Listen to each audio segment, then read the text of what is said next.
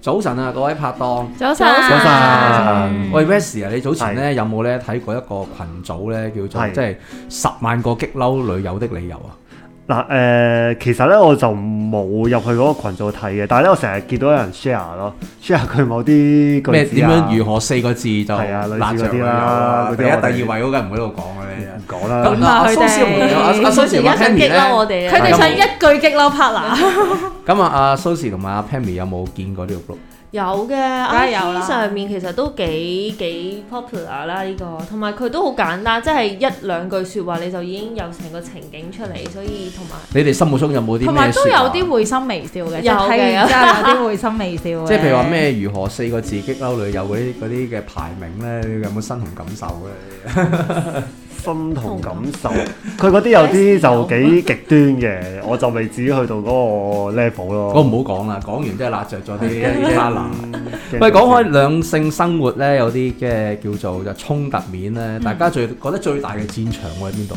我就覺得係誒廁所嘅，因為咧我發現廁所我身邊嘅朋友咧都會因為冚唔冚廁所板啦，或者你去完廁所之後出嚟嘅嗰個整潔度啦，都可以係一個又未知係誒、呃、衝突嘅，但係都會引起即係可能對方一啲情緒上面相對比較負面啊，或者忍唔住想我一兩係句係啊。長期嘅嘅嘅誒爭戰場爭執 咯，即係可能係我咯會係洗手間呢樣嘢哦由細到大都已經俾人教㗎啦。咪以前咧，誒細細個屋企多啲人咧，就嗱我屋企就唔係好多人住啊，但我聽過咧，以前有啲人咧細細個誒，佢屋企比較多人啊，嗯爭廁所咧本身已經係一個問題嚟嘅。我要排時間表咁噶嘛，係係啊係啊，即係唔喐得嘅嗰個時間咪表。同埋總有人咧係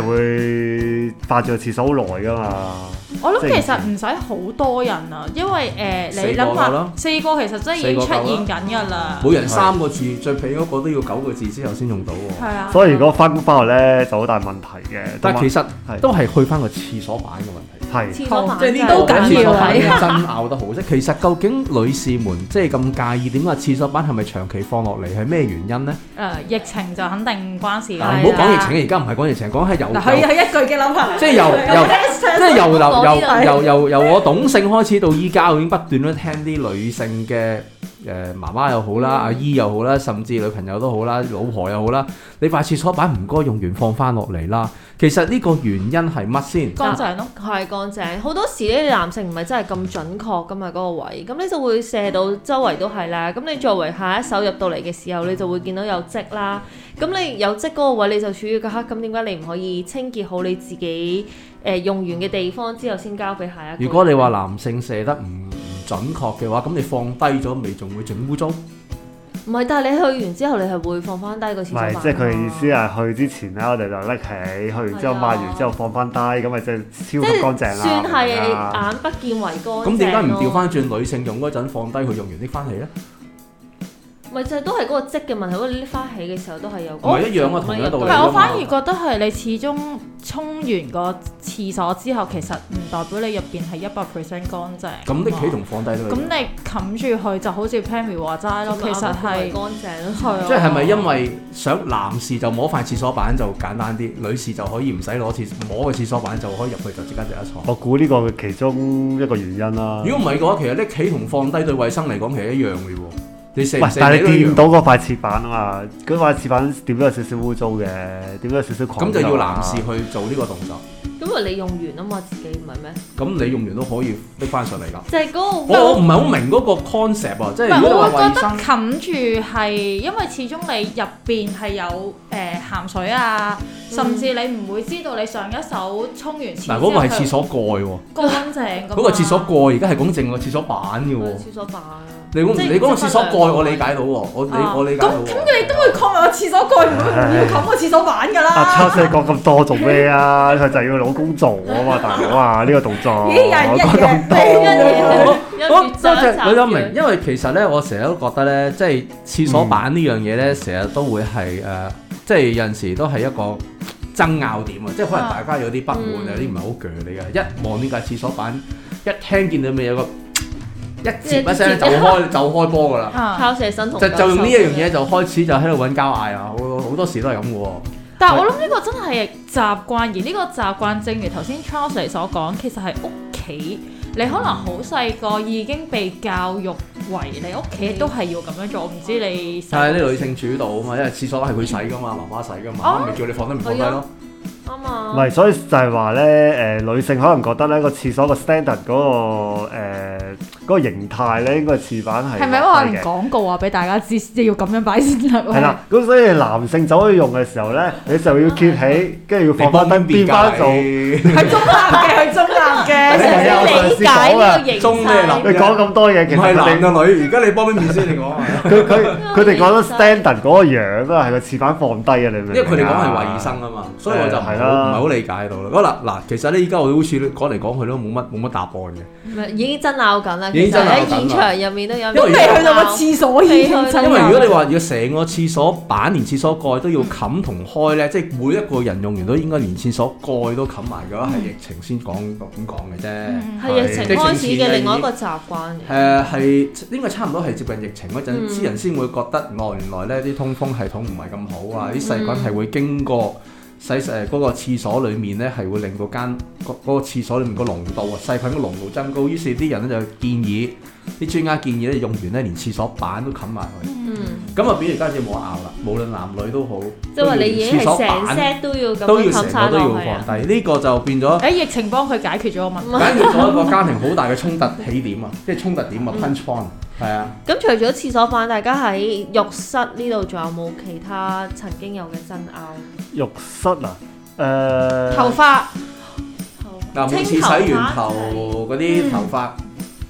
都有冇都都都都有嘅，但係當冇廁所擺咁犀利，但係都另外係爭拗點。頭髮啊，即係咧，你花灑咧，要企缸或者係浴缸咧，你每次洗完頭有好多頭髮餅噶嘛，唔係即係係咪係誒，咪講嗰啲啊？係啊係係啊，啊！頭我髮想講，我餅。有個 friend 係真係因為頭髮，佢最後就係要，即係佢都要係自己清理自己頭髮，因為佢係長頭髮啦、及腰嗰啲啦，嗰啲好犀利啊！係啦，跟住即係我呢啲咯，只係係有啲似蘇時，可能再長咗少少。跟住佢係每次沖完洗完頭之後，佢係要自己清理翻晒所要啊要啊有頭髮咁樣。因為真係會塞㗎，真係會去水去得埋，真係會塞㗎。即係啊但係你佢係揾啲可能罩呢罩住嗰個去水位，冇跟用住㗎，冇咁用㗎。咁點清理啊？唔係佢佢應該先有要個做假咗期㗎嘛 Wesley 講嗰樣嘢先，跟住沖即係特隔起咗啲頭髮，跟住你沖完涼啊，洗好晒頭嗰時候就要成個隔呢裏邊嘅嘢清潔咗佢咁樣。因為佢嗰個格咧，你係啊有少少頭髮落去，都已經令到佢去唔到水㗎。係啊嗰啲格都幾密嘅，其實都。所以其實呢個位又倒翻轉，所以係其實嗱，雖然我作為大家都女要性，都要，但我都會會覺得係係好搞笑嘅。我哋一路講緊啊，廁所要好衞生啦，但係呢，我亦都真係有試過聽過啲男性嘅朋友同我講，佢嘅另一半係唔會做呢一樣嘢咯即，係唔會清即係頭誒。髮係要提咯。咁咧可能佢未去到嗌交嘅，但係就要。哦即係嗰啲摺啊！喂，你成個浴室都係你啲頭髮啊，嗰啲嗰啲少少嘅怨言咁樣樣咯，即係跟住就會拗啦。嗰條頭髮係我定你㗎啦，即係長頭髮定讀下短頭髮攞出嗰啲嚟咧，係啦，就會有呢啲呢啲我話公正可咯狀況出現 咯，係啦，唔係其可實能要咁奶奶奶奶，你話你幫我，你佢啲評下到你啦，奶奶。係啦咁樣唔係其實因為咧浴室呢樣嘢，或或誒手手洗手間呢樣嘢啦，誒、其實可能都幾私人嘅。咁、大家可能咧有啲人會覺得咧誒、去廁所，尤其是去自己屋企個廁所就要好乾淨嘅，哦，係啦。咁啊，所以咧就可能呢啲位會產生一啲誒、矛盾咯。我覺得就係、咁誒我唔講廁所啊，廁所有排講嘅，講下出邊。係咁其他地方例如房，啊哦房一定都係個戰場，客廳房都一定係個戰場嚟嘅。我哦譬如你係沖咗涼先上床瞓啦，定係你可以任意，其實你換咗衫已經可以上床瞓。我覺得呢個都係其中一個會大家去去即係你入屋 compromise 嘅一個地方。最基本係你入屋，可能有啲誒、呃原生家庭入屋就一定要除鞋嘅，無論嗰個係有木地板哦定係瓷磚都好。係咁但係有啲朋友仔可能佢本身係屋企 freestyle 嗰啲，嗯一即係你一入到去就就 Dạ. 就踩上個 sofa 度或者點，咁呢個都應該係我誒、呃、見過嘅一啲。係真係叫做爭拗，我都覺得係去到爭拗㗎啦，即係會係，喂你又係咁啊，話咗你入屋要除鞋先啦，嗰啲嘅説話咯會有。不過最近疫情之後咧，我聽過有人咧每次一落街翻屋企咧一定要沖涼。誒，我阿爸係，有哦係啊呢個理解嘅。嘅我疫阿情爸係易係理解嘅，誒疫情係易理解嘅，因為你我覺要得噴埋鞋底添啦，仲要我係我都會做呢樣嘢。即係所以呢個易理解咯，即係而家但係我哋講緊可能係疫情前習生活習咧慣，嗯真係生活習慣。有啲有啲朋友仔佢嘅生活習慣就真係屋企要有對家居鞋嘅，即係家居拖鞋係嗰對嗯係都係污糟嘅，即係出咗街之後。係啦咁，但係一可對能鞋入屋，一對鞋唔入誒係啦，或者翻到屋企一定要係居家服，一定要換咗衫，唔好講沖涼咁極端啦，即係可能起碼即係要換換啊一衫換啊個。套衫咁但係可能當佢嘅另一半唔係呢一種嘅 style 嘅時候，其實都會好多嘅誒唔協調咯，或者可能真係係會有拗撬嘅。或或者可能是但一邊就覺得，誒點解講極你都唔做啊？另外嗰個就會點解講嘅你都咁煩啊？點解不斷要講啊？即係有咩問題？咁呢個問題係引申到咧屋企啲雜物問題。 Yes，唔係，其實呢個咧，我啱啱想即係呢個 share 雜下。物問題，你我都呢度一 share 對鞋，嗰度一對鞋，咁啊跟住之後咧越買越多嘢咧，屋企咧就亂七八糟咁樣。喂，其實我都想講下我自己個 case 嘅。咁咧，其實我我自己咧，我未結婚真之係驚唔前驚呢啊？怕唔怕？係咪要告你 假？你不如講，你不如講呢個係我朋友嘅 case 啊你咁樣嘅但啦，啊你講我嘅朋友，大家都知係我啦。喂，其實咧，因為咧，我未結婚之前咧，即係喺南家住咧，我自己一個人自己一間房嘅。咁咧，我我就自問咧都執得幾整齊嘅，我都幾中意整齊嘅。有啲 friend 上到嚟咧，覺得我間房咧都唔似一個男性嘅房，嗯即即係我想講話我 Wesley 中意開始暗整齊示啊啦。咁咧，但係咧，因為結婚咗之後咧，誒、嗯我我太太咧都幾多衣物嘅。咁啊，佢我其實上網咧見好多女性咧有咁嘅習慣啊，就係將啲衫咧就好容易咧就擺埋一齊嘅，就變咗一座誒、呃衣服傘咁樣樣。係即係喺屋企咧就見到好多個啊阿爾卑斯小山山丘咁咁啊樣。樣，唔止衣服，佢咧仲要搭，佢仲要搭得好高咧，但係高得嚟又唔跌嗰下真係犀利，唔我止覺得。衣服㗎，仲有好多嘢都係㗎。係，其實好多嘢都係㗎，啊例如手袋啊、誒、襪啊，總之咩你嗰種煩嘅程度咧，就好似玩層層疊。你是但掂一掂佢話攞其中一樣嘢就攞一件跌三件，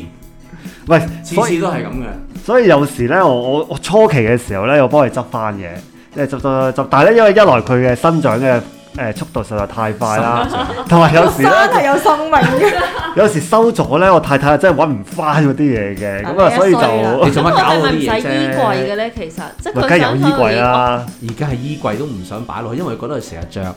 或者成日方便佢一拎就拎到，咁係佢就唔啊，會擺埋佢。非衣櫃哦。梗係有衣櫃啦，屋企大部分衣櫃都大係部俾我太分咧太屋企嘅。我我諗你哋都同意咧，女士們衣櫃有啲衣櫃咧係打開佢，你唔會插到底嘅，通常都係面頭嗰件啊嘛。咁跟住之後咧就會梗係啦就會發覺咧，哦誒、我呢件衫我幾時買㗎？咦，我乜扣都未剪喎，呢個已經擺埋咗一邊啦，擺唔知以年計嘅喎，每次換季唔呢係就嗱，係我將啲我衫太太咧搬就有去一樣嘢有一個任務俾我佢嘅，哋唔逢停啦。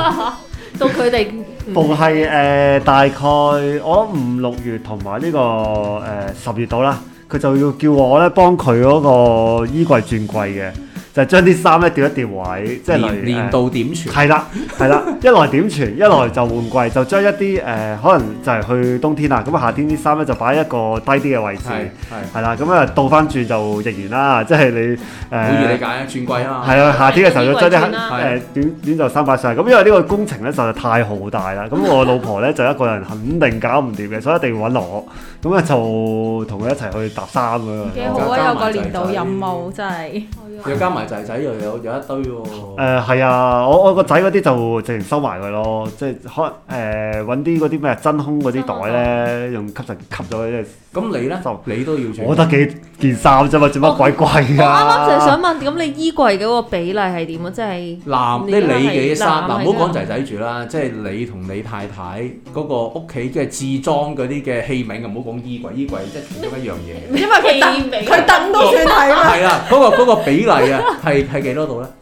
誒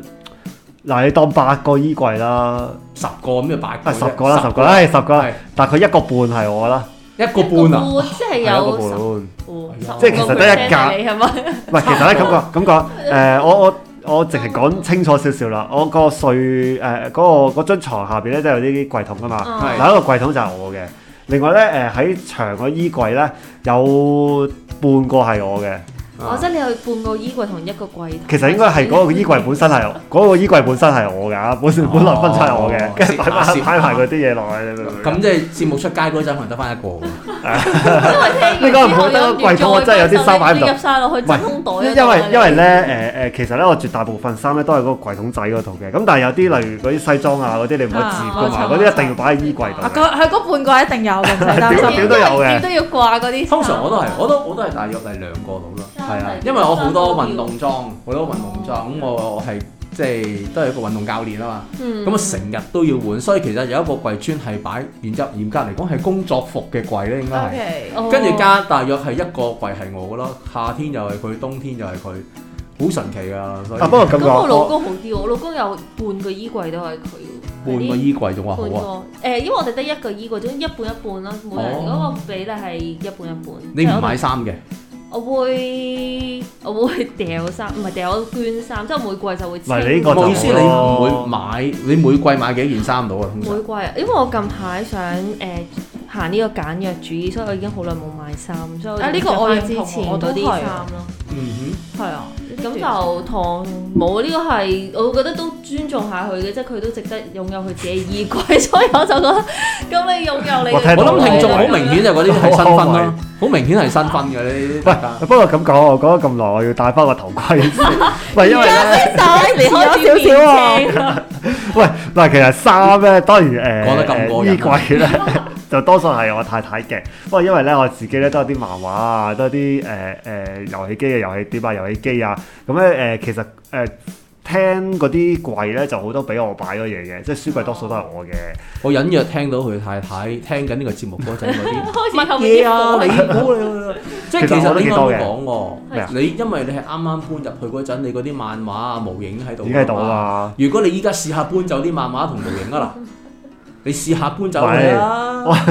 試下啊！喂，其實講真我。我佢挑機係咯好驚咁 樣試你試下。唔係我我真係我真係 plan 緊嗰啲漫畫，睇下點啊樣可以搬去第二度嘅。因為、嗯不過就唔係我太太啊，我個仔咧，佢嗰啲書，佢自己嘅書都多啊。咁啊，咁啊就係要呢個揾真啲係位擺。咁我啲漫畫呢啲嚇新內物嘅，不過雖然我唔抌，我可能睇下揾個迷你倉定唔知但係我聽邊到度嘅擺聲咯。啊音就係咧，原來當誒為咗小朋友嘅時候咧，大家就會犧牲㗎啦。但係咧，可 Dạ. 能兩正公路婆嘅兩公婆相處嘅時候啊，或者係即係同居關係嘅時候，就會有機會係誒、呃希望盡量都係可以將自己中意或者自 Ừ。己想要嘅嘢都係留翻喺住嘅地方咯。唔係買唔係問題啊，擺好佢啊嘛，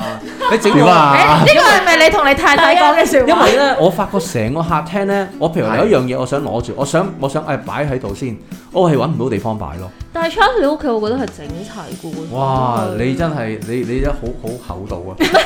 任何屋企嘅嘢我擺落去呢，係冇嘢擺到落去咯，即係冇一個位嘅平面可以擺到嘢落去咯。不過你屋企有亂七八糟嘅寵物喎會，呢個冇都係關係嘅，哦冇關係嘅。我啲即係因為其實呢啲嘢冧起咗咯，我成日攞攞嘢食啦嚇，嗯屋企有零食攞嘢食啦，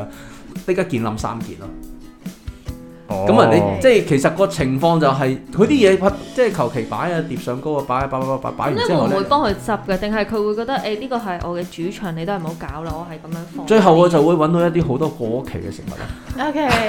俾嘅俾。明嘅。係啊，係明住啊你即係買咗，跟住咧因為新嘅嘢不斷喺擺喺前面啊嗯嘛，咁啊咪不斷咁冧上去咯，咁啊拆下拆下發覺，咦咩有呢包嘢嘅咩？咦過期咯其喎，實可以試下將舊嗰啲放喺前面咯。譬如 first in first out priority 有咁好嘅就唔使信啦。你下次幫佢調翻咯，密密咁樣將佢。呢個通常都係我做㗎，呢個通常都係我做㗎。喂但係係咧頭先咧我聽到咧講食物呢樣嘢咧，我又諗起食物呢樣嘢。喂你喂，其實咧，因因為咧，誒、頭先即係我哋今集講呢個夫妻習慣啊嘛，嗯咁我就諗起咧，其實大家食嘢上面咧，有時咧都會有啲唔同嘅，因為咧我都係想講下自己極端嘅口其味啊實。尤其是係食辣嘅朋友，唔係係啊係啊，因為因為咧，因為我太太咧就誒好中意食辣嘅，即係去淡仔可以啊，嗰係咪極辣啊？我唔知係咪極特辣，係特辣啦，特辣啦，即即即係佢食到哦嘅。好勁喎咁呢勁啊！咁咧誒，即係我同佢拍拖嗰陣咧，佢都已經食嗰啲咩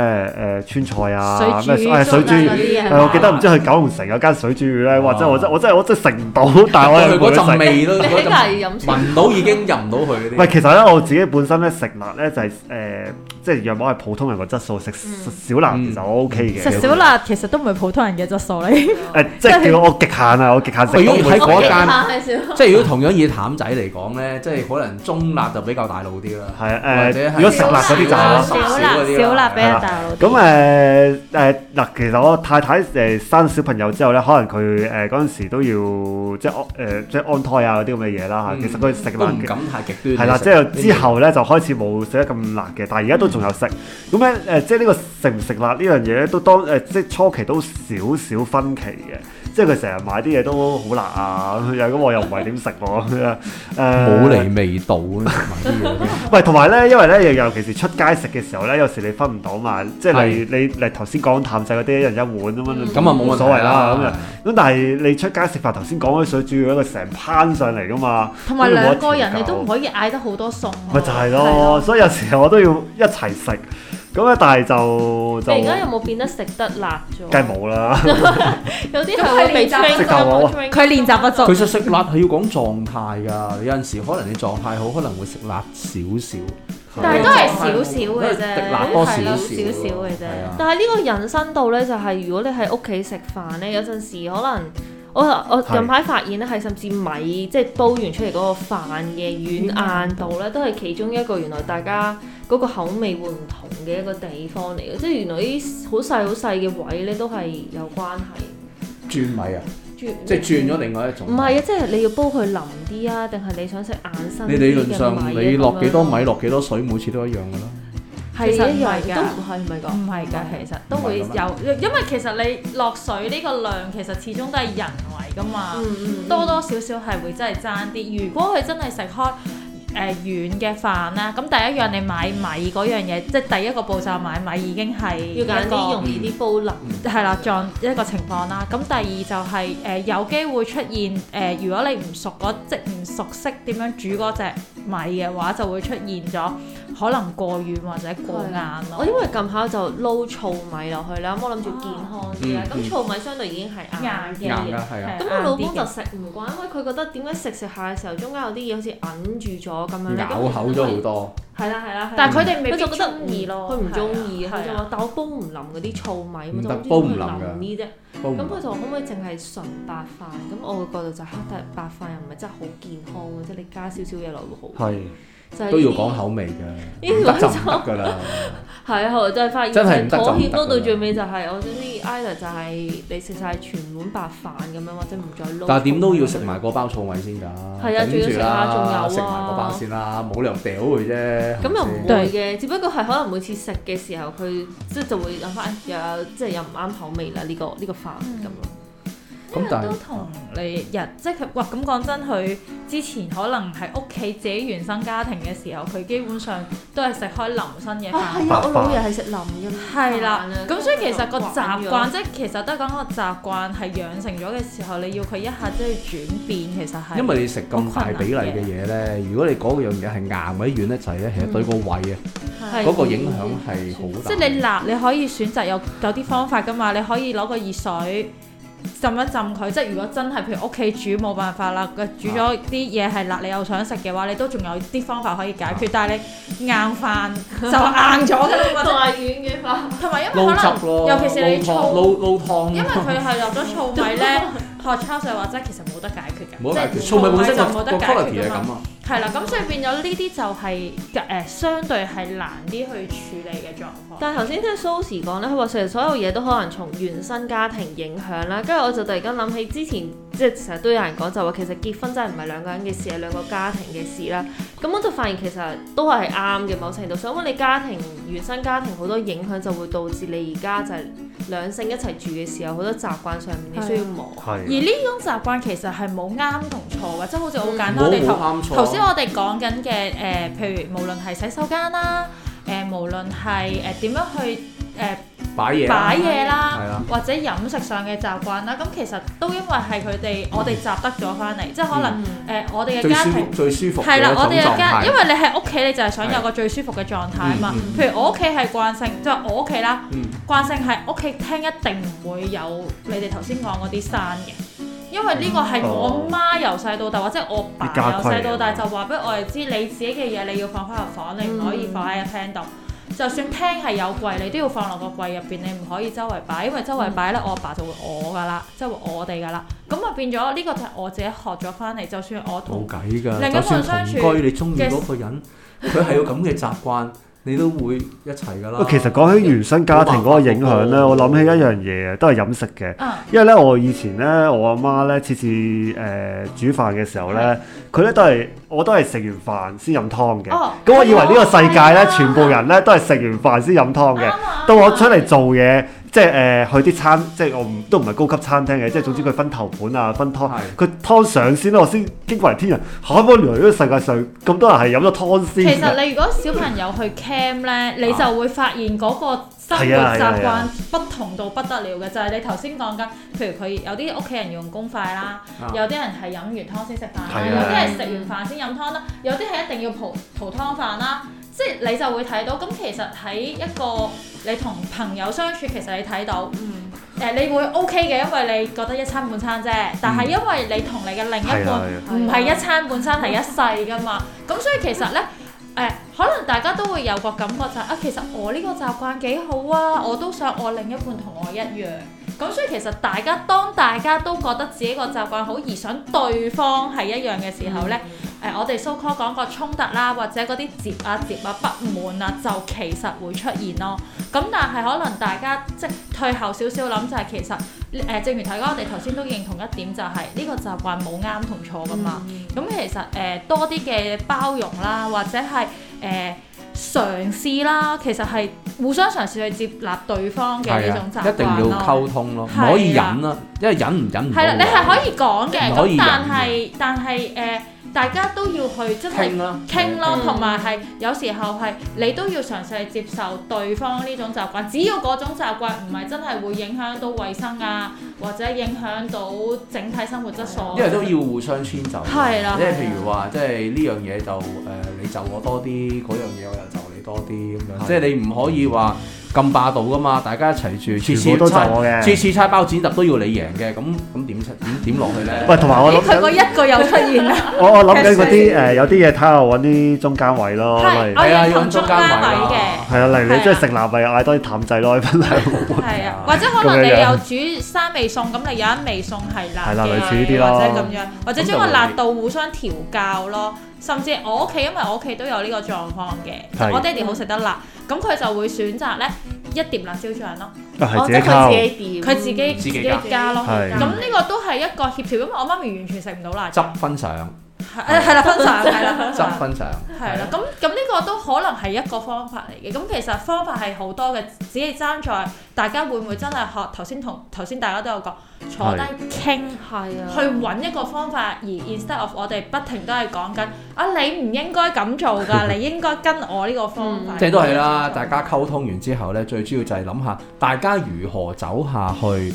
又如係何啦舒服地走下去。冇錯。咁呢個好緊要啦，即係唔好話大家就太過堅持啊嘅，即係始終都唔係你一個人嘅生活，因為啊多一個啊人。咁你哋都係自己爭取翻嚟噶嘛，好多嘢都係同咪？埋你真係要相信一點，就係大家個習慣冇冇啱同 錯。好啱冇錯啊！係即係希望大家即係講生活啦嚇，猜包剪揼咁樣，有陣時都唔好話真係猜啦，你讓下我讓下係你一鋪啦，係係嘛？咁咪舒服啲咯，嘻嘻哈哈就一日㗎啦，係啊。咁大家記得誒兩公婆就多啲溝通啦，咁樣最緊啊要講出嚟咯，同埋係就唔好帶啲好好攻擊性嘅語調，就係係啊咁所以係啊講我哋唔最緊要係應該咁或者呢。日去到人人生公，同係啊啦埋唔好一嚟就話你咁樣即係唔愛我，或者你咁樣即係唉，關咩啊事講聽到啦，晒成個關係就唔好去到咁遠。關咩事？啫？係係啊啊嗱，咁今集時間差唔多，我哋同大家講聲，拜拜。拜拜。